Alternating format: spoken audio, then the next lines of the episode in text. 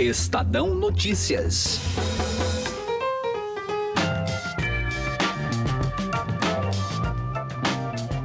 O Supremo Tribunal Federal voltou às atividades e terá que se debruçar neste segundo semestre sobre temas de grande impacto político.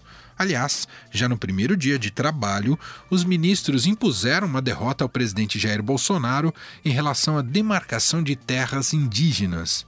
Além disso, o ministro Luiz Fux também proibiu que as mensagens obtidas de celulares de autoridades sejam destruídas. O caminho até o final do ano para a mais alta corte do país tende a ser espinhoso. Os magistrados terão que decidir questões que atingem de Lula a Flávio Bolsonaro. Dias Toffoli, presidente do STF, promete agilizar o debate sobre a suspensão de investigações que usaram dados do COAF sem prévia autorização. Além disso, a suspeição de Moro no processo de Lula e a prisão após condenação em segunda instância também estão na pauta. Eu sou Emanuel Bonfim e esse é o Estadão Notícias, que hoje debate os desafios do Supremo neste segundo semestre, contando com a análise da colunista do Estadão, Eliane Cantanhede. Estadão Notícias. A XP Investimentos foi eleita a melhor assessoria de investimentos pelos paulistanos na pesquisa Datafolha. A assessoria está na essência e no DNA da XP, e esse importante reconhecimento reflete o compromisso em fazer os brasileiros investirem melhor por meio de uma assessoria especializada e transparente, que busca sempre os melhores investimentos de acordo com o perfil de cada cliente. Acesse xpi.com.br. XP Investimentos, mudando para sempre seu jeito de investir. Estadão Notícias.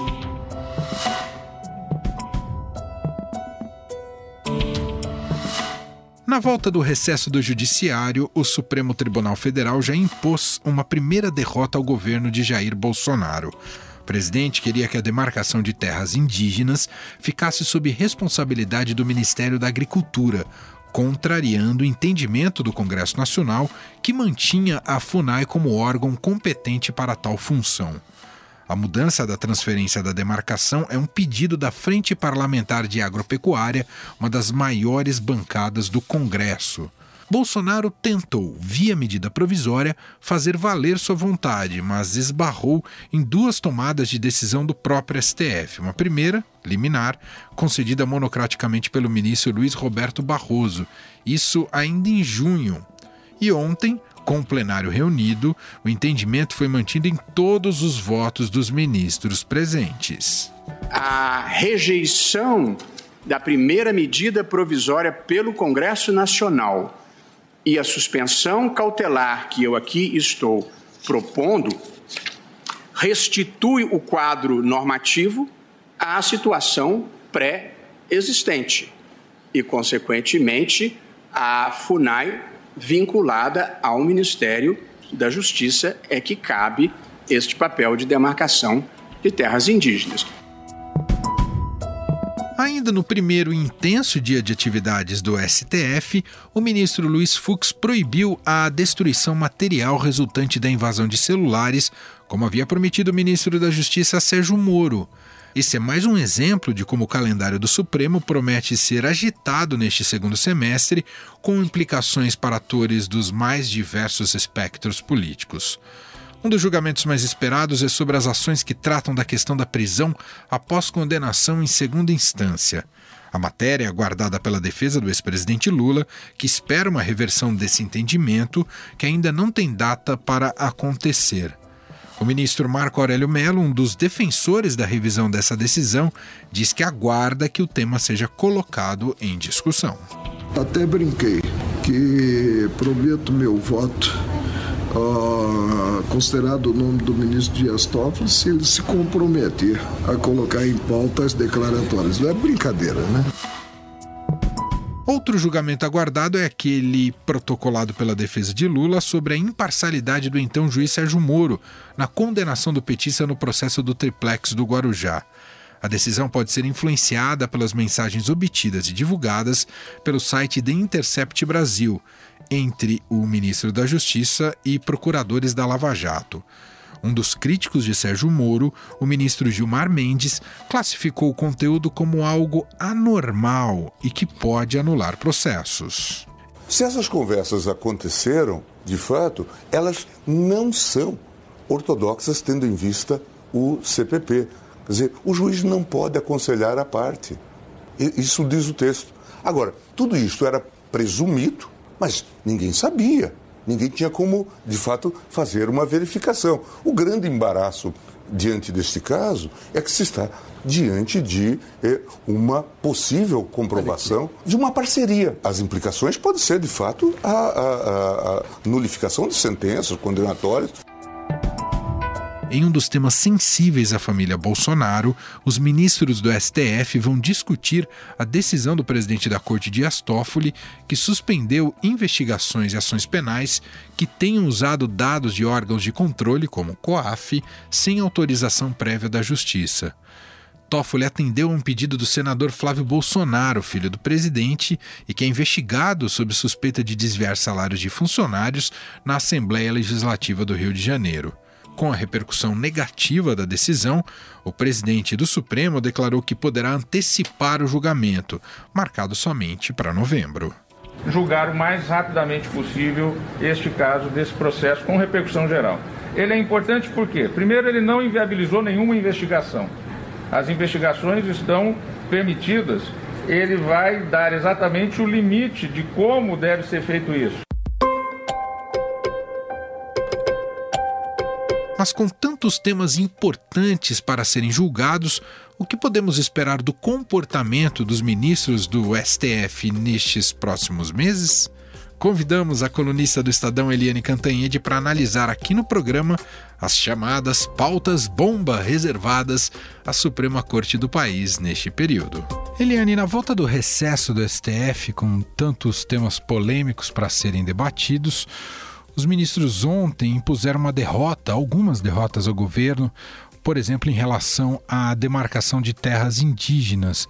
O Supremo retornou quente, Eliane? Olha, a gente está vendo aí o fim do recesso, tanto do Congresso quanto do Judiciário, um recesso que foi já muito quente em pleno recesso. Imagina agora no retorno das atividades de, dos dois poderes. Né? Agosto está chegando muito quente. Preparem-se, nossos ouvintes, porque vem muita coisa pela frente. Ontem mesmo, já no primeiro dia de funcionamento do Supremo Tribunal Federal após o recesso, o Supremo Tribunal Federal imprimiu uma derrota para o governo Jair Bolsonaro na questão da FUNAI. Né? O Bolsonaro queria é, botar a FUNAI, que cuida de terras indígenas, nas mãos do Ministério da Agricultura, o que corresponde, sim, grosso modo, a botar o, a raposa cuidando do galinheiro. É, e o Supremo disse: não, não pode. Então é uma segunda derrota já, porque nesse ano já o Supremo já imprimiu uma, uma derrota para o governo, quando o governo quis acabar com os conselhos e o Supremo Tribunal Federal avisou que conselho criado por lei só pode ser extinto por lei, não por decreto presidencial. Além disso, há muitas outras pautas bastante quentes é, ontem mesmo também o Alexandre de Moraes, o ministro Alexandre de Moraes já tomou uma decisão importante, dizendo o seguinte: que a Receita Federal, que é um órgão do Executivo, não pode investigar ministros, familiares de ministros do Supremo Tribunal Federal e do STJ, que é o Superior Tribunal de Justiça.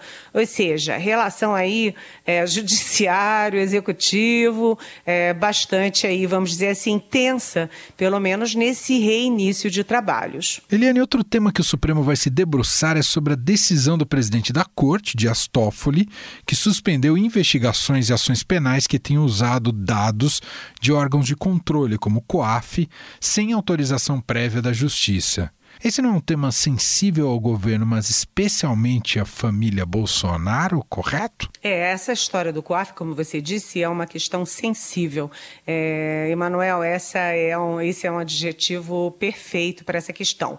Aí a gente lembra rapidinho que o ministro Dias Toffoli, presidente do Supremo, e que estava, enfim, é, tomando as decisões monocraticamente durante o recesso, ele decidiu que todas as é, ações, os processos e investigações feitos com base em dados do COAF, da Receita Federal e do Banco Central, sem autorização da Justiça, deveriam ser suspensas. A própria Polícia Federal já decidiu suspender todas as suas operações que tinham esses dados. E é uma questão super complicada, porque, é, enfim, para todas as operações, por exemplo, de combate à corrupção, e não só isso, também combate ao crime organizado, por exemplo, e tem até efeitos internacionais, porque o Brasil, é, é, enfim, é, assina acordos com, é, do âmbito internacional que prevêem o uso de instrumentos como o COAF, que é a chamada inteligência financeira, que detecta.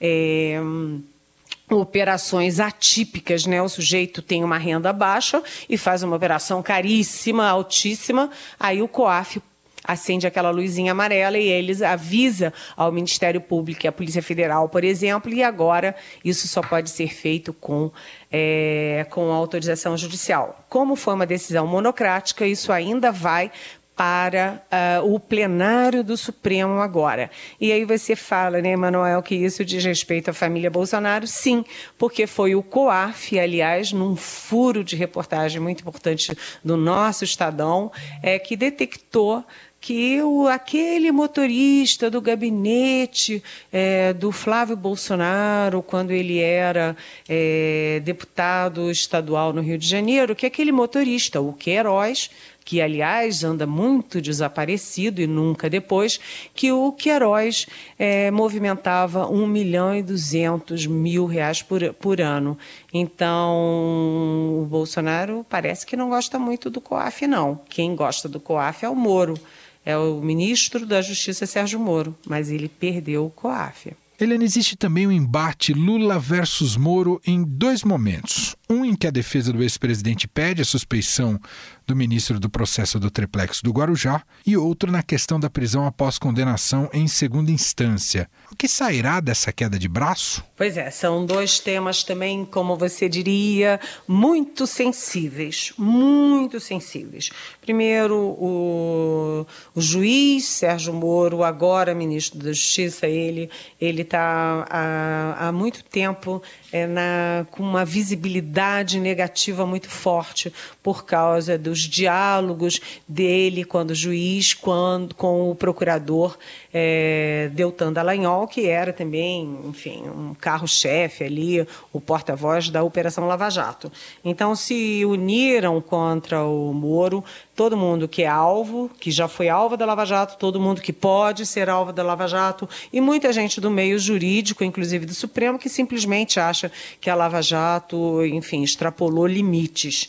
Mas o fato é que isso é uma questão muito delicada, porque você já imaginou o Supremo Tribunal Federal decidir sobre a suspeição do Sérgio Moro como juiz do caso do triplex do Lula e podendo, inclusive, anular aí condenações do condenações e processos, enfim, e, e investigações do, do ex-presidente Lula, isso é uma questão que é jurídica, mas é profundamente política. Lembrando que o, que o ministro Moro é um dos ícones do combate à corrupção no Brasil e que ele tem fortíssimo apoio popular. Portanto, é, eu não queria ser juiz, não queria ser ministro do Supremo nessa, nessa decisão, que é uma decisão muito, muito complexa e que tende a dividir o plenário do Supremo. A ver.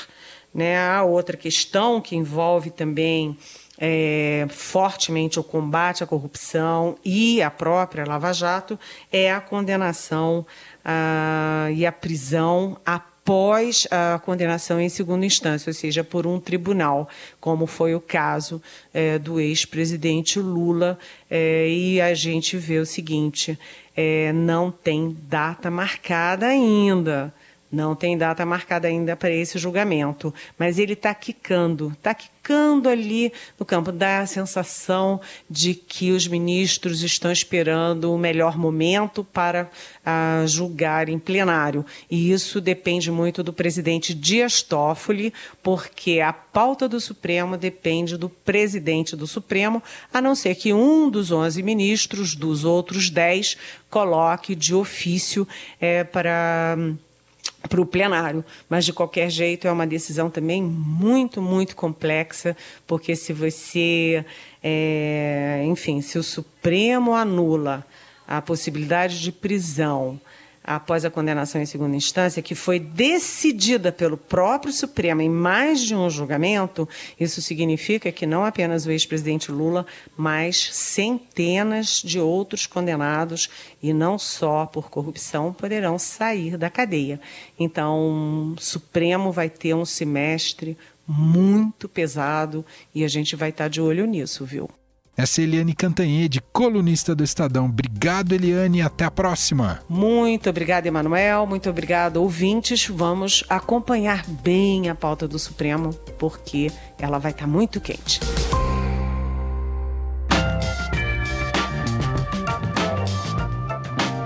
O Estadão Notícias desta sexta-feira vai ficando por aqui. Contou com a apresentação minha, Emanuel Bonfim, produção de Gustavo Lopes e montagem de Nelson Volter. Diretor de jornalismo do Grupo Estado é João Fábio Caminuto. Lembro mais uma vez a você que também pode acompanhar todas as publicações do Estadão Notícias, nosso podcast, também no YouTube, no canal do Estadão no YouTube, está sempre lá uma edição fresquinha diariamente para você ouvir.